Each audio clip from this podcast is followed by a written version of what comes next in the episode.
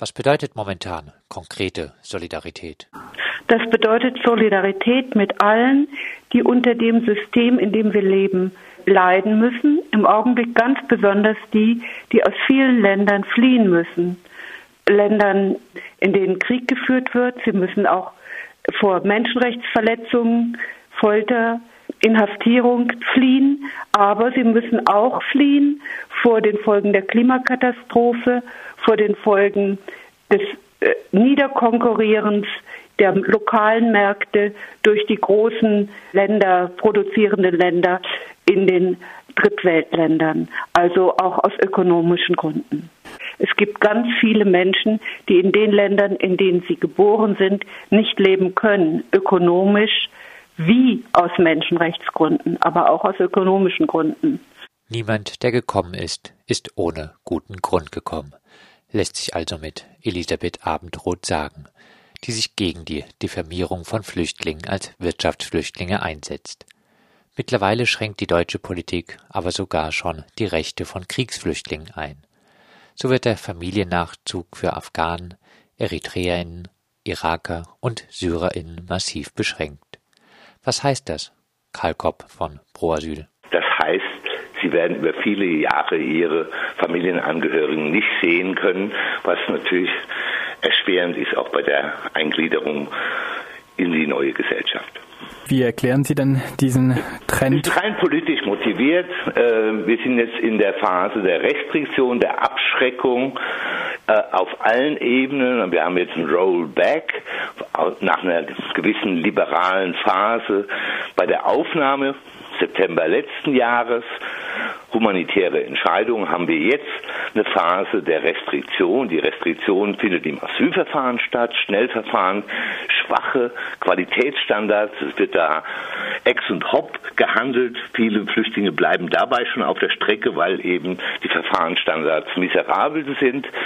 Im Ergebnis immer mehr Menschen, die einen schwächeren oder gar keinen Status haben. Das ist eine ganz klare politische Vorgabe der Abschreckung, die Leute schutzlos zu stellen, sie so abzuschrecken, dass andere nicht mehr kommen. Das ist der europäische Trend. Die Staaten, die offener waren wie Deutschland, Schweden haben alle ein Rollback eingeleitet und dementsprechend befinden sich zunehmend Schutzsuchende aus diesen vier Herkunftsländern, aber auch aus anderen in der Schutzlosigkeit. Die von Karl Kopp angesprochenen Schnellverfahren sind eine immer wieder zu hörende Forderung. Das Bundesamt für Migration und Flüchtlinge soll schnell Fälle abarbeiten, zum Beispiel im Registrierzentrum in Heidelberg. Was wir aber sehen ist, dass dort, siehe Beispiel Heidelberg, so eine Art Vorsortierung stattfindet beim Bundesamt, Clusterisierung genannt, ähm, wo schon mal vorsortiert wird nach sicheren Herkunftsländern, also nach, ähm, ich sag mal, den chancenlosen ohne dass sie im Asylverfahren schon gewesen wären und den mit einer besseren Bleiberechtsprognose.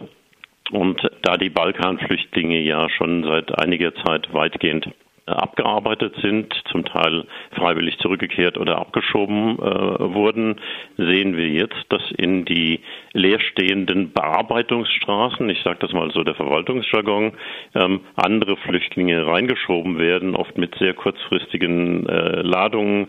Insbesondere jetzt auch Afghanen und Afghanistan-Fälle sind für uns äh, keine Fälle, die man so eben holter die Polter bearbeiten kann. Die Idee des Bundesamtes ist, den Teil der Fälle, den man für unproblematisch Mensch hält, in 48 Stunden bearbeiten zu wollen. Und das halte ich für eine völlig abseitige Vorstellung jenseits jeder rechtsstaatlichen, menschenrechtlichen Idee eines ähm, vernünftigen und adäquaten Asylverfahrens. Da kann man nur sagen, ähm, wer das macht, äh, handelt nach dem Motto, wo gehobelt wird, fallen Späne. Und im Moment wird im Bundesamt wirklich nicht nur gehobelt, da wird mit der Axt reingeschlagen, was die Entscheidungsqualität betrifft. Wir sehen im Moment, wir kriegen Entscheidungen als offensichtlich unbegründet, also mit der Folge des verkürzten Rechtswegs zu Afghanistan, zu Somalia, zu Äthiopien, zu anderen Staaten. Das heißt, diese neuen schnell eingestellten und ausgebildeten ähm, Entscheider des Bundesamtes wenden dieses Instrument, was eigentlich eher mal eine Ausnahme war, abseits der sicheren Herkunftsstaaten, jetzt viel häufiger an. Das heißt, ähm, abseits der Einstufung sicherer Herkunftsstaaten wird auch für andere Leute de facto ein Schnellverfahren institutionalisiert. Sehr gefährlich, sehr problematisch.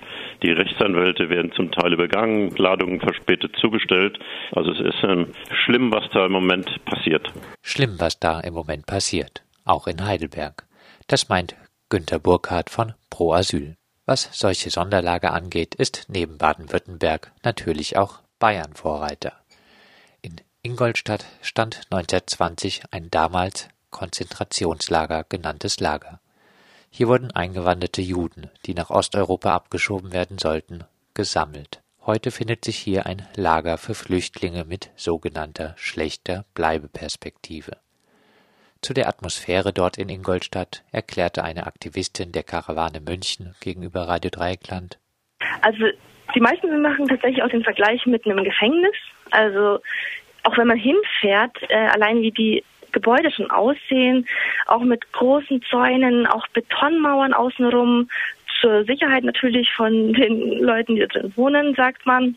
Und im Eingang sind Drehkreuze. Sie müssen immer ihren Ausweis beim Rein- und Rausgehen zeigen, auch wenn die Leute sie schon kennen, werden auch oft durchsucht. Es ist nicht möglich, irgendwelche Lebensmittel mit reinzunehmen. Das heißt, Obst, Gemüse oder ähnliches, es wird einfach dann in die Tonne geschmissen vorher, das darf nichts mit reingenommen werden. Das Essen ist auch immer wieder Thema, weil zum Beispiel, also für viele, vor allem Familien, ist es schwierig mit kleineren Kindern. Wenn zum Beispiel jemand krank ist oder so, man darf kein Essen mit aufs Zimmer nehmen. Das heißt, also diese kranke Person muss eigentlich ähm, runtergehen in diese Mensa und zu diesen bestimmten Zeiten äh, das Essen, was eh immer sehr ähnlich ist und äh, ja, also sagen immer Salamikäse, Salamikäse, Salamikäse. Und da werden auch keine Ausnahmen gemacht. Und für kleine Kinder zum Beispiel ähm, wo die Eltern noch Babynahrung zubereiten, ist es auch, also sie haben nicht mal einen Wasserkocher irgendwie, also in irgendwelchen Gemeinschaftsräumen, wenn es die überhaupt gibt. Und dazu müssen sie auch nur also in die Mensa gehen und die hat nur zu bestimmten Zeiten offen und nur dann können sie heißes Wasser benutzen, um Babynahrung zuzubereiten. Also wenn das Kind dann irgendwie zwischendurch mal Hunger hat oder so, dann müssen die Eltern einfach ausharren und ihr Kind irgendwie da ähm, warten lassen, bis es, bis die Mensa aufmacht. Und klar, also der Alltag dort ist einfach nur zermürbend. Also ganz viele sagen einfach, dass, dass, dass es sie zermürbt und immer eben nicht zu wissen. Dann Leute mit diesen Grenzübertrittsbescheinigungen bekommen auch kein Geld. Arztbesuche sind dann eigentlich unmöglich, weil Tickets können sie sich nicht kaufen, dann sollen sie hinlaufen, aber wenn sie eben ähm, krank sind, dann können sie das ja auch nicht einfach so machen. Also der, der Alltag ist dort sehr schwierig für die Leute, ja. Besonders viele Roma finden sich aktuell in solchen Sonderlagern wieder. In Baden-Württemberg finden derzeit monatliche Sammelabschiebungen statt, die immer wieder viele Roma betreffen. Hierzu meint Andreas Lindner, ehemals Geschäftsführer vom Baden-Württembergischen Flüchtlingsrat. Die Landesregierung nennt das Rückkehrmanagement. Wir sagen, hier wird über die Menschenwürde und auch über die Rechte von Menschen hinweggegangen und sie werden einfach aus dem Land geschafft. Abgeschoben werden Menschen zum Beispiel nach Mazedonien. Zu den dortigen Lebensbedingungen erklärt ein aus Mazedonien stammender Aktivist vom Freiburger Forum aktiv gegen Ausgrenzung. Die haben immer gesagt, die Politiker, ja, europäische Regeln, wir müssen uns halten, okay, aber wo sind hier die, die Würde, die Würde, die, die menschliche Würde?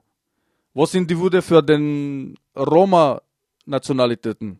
Wieso kriegen die keine Arbeit? Und wenn man arbeitet auch, der Lohn, der Mindestlohn ist 150 Euro. Können Sie sich vorstellen, was kann man mit, mit 150 Euro hier in Deutschland kaufen? Weil die Preise sind auch gleich wie in Mazedonien, auch so in Deutschland. Gegen die Abschiebung von Roma richtet sich auch die Demonstration in Heidelberg. Die Roma sind eine Minderheit, die immer in Europa ausgegrenzt wurde.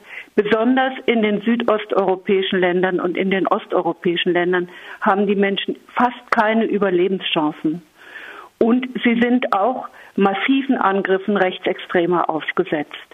Wir haben eine ganz besondere Verpflichtung in Deutschland gegenüber den Roma, weil wir von 33 bis 45 sie in den Konzentrationslagern zu Hunderttausenden ermordet haben. Der Blick in die eigene deutsche Geschichte spielt bei der aktuellen Flüchtlingspolitik offenbar kaum eine Rolle. Elisabeth Abendroth, Tochter von Wolfgang Abendroth, der unter anderem im Widerstand gegen den Nationalsozialismus aktiv war, fragten wir, ließen sich denn Lehren aus der Geschichte ziehen? Ja, heute? allerdings. Die haben ja die Väter und Mütter des Grundgesetzes auch gezogen.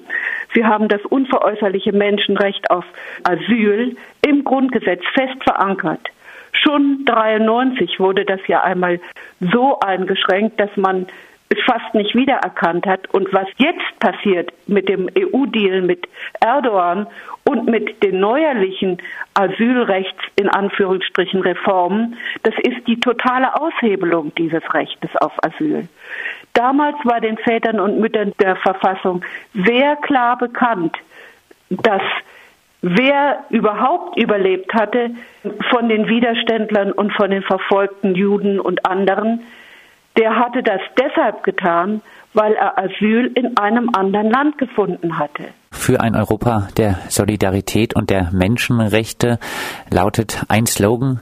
Was muss getan werden, um in diese Richtung zu gehen? Zwei Sachen. Man muss sich wieder an die Charta der Vereinten Nationen erinnern, in der nicht nur das Menschenrecht auf, das, auf Asyl und Freiheit, Gleichheit, Brüderlichkeit verankert sind, auch soziale Menschenrechte. Und dieses erste auch im eigenen Land kämpfen gegen die Austeritätspolitik, gegen die immer tiefere Spaltung der Gesellschaft in Reich und Arm, auch in unserem Land.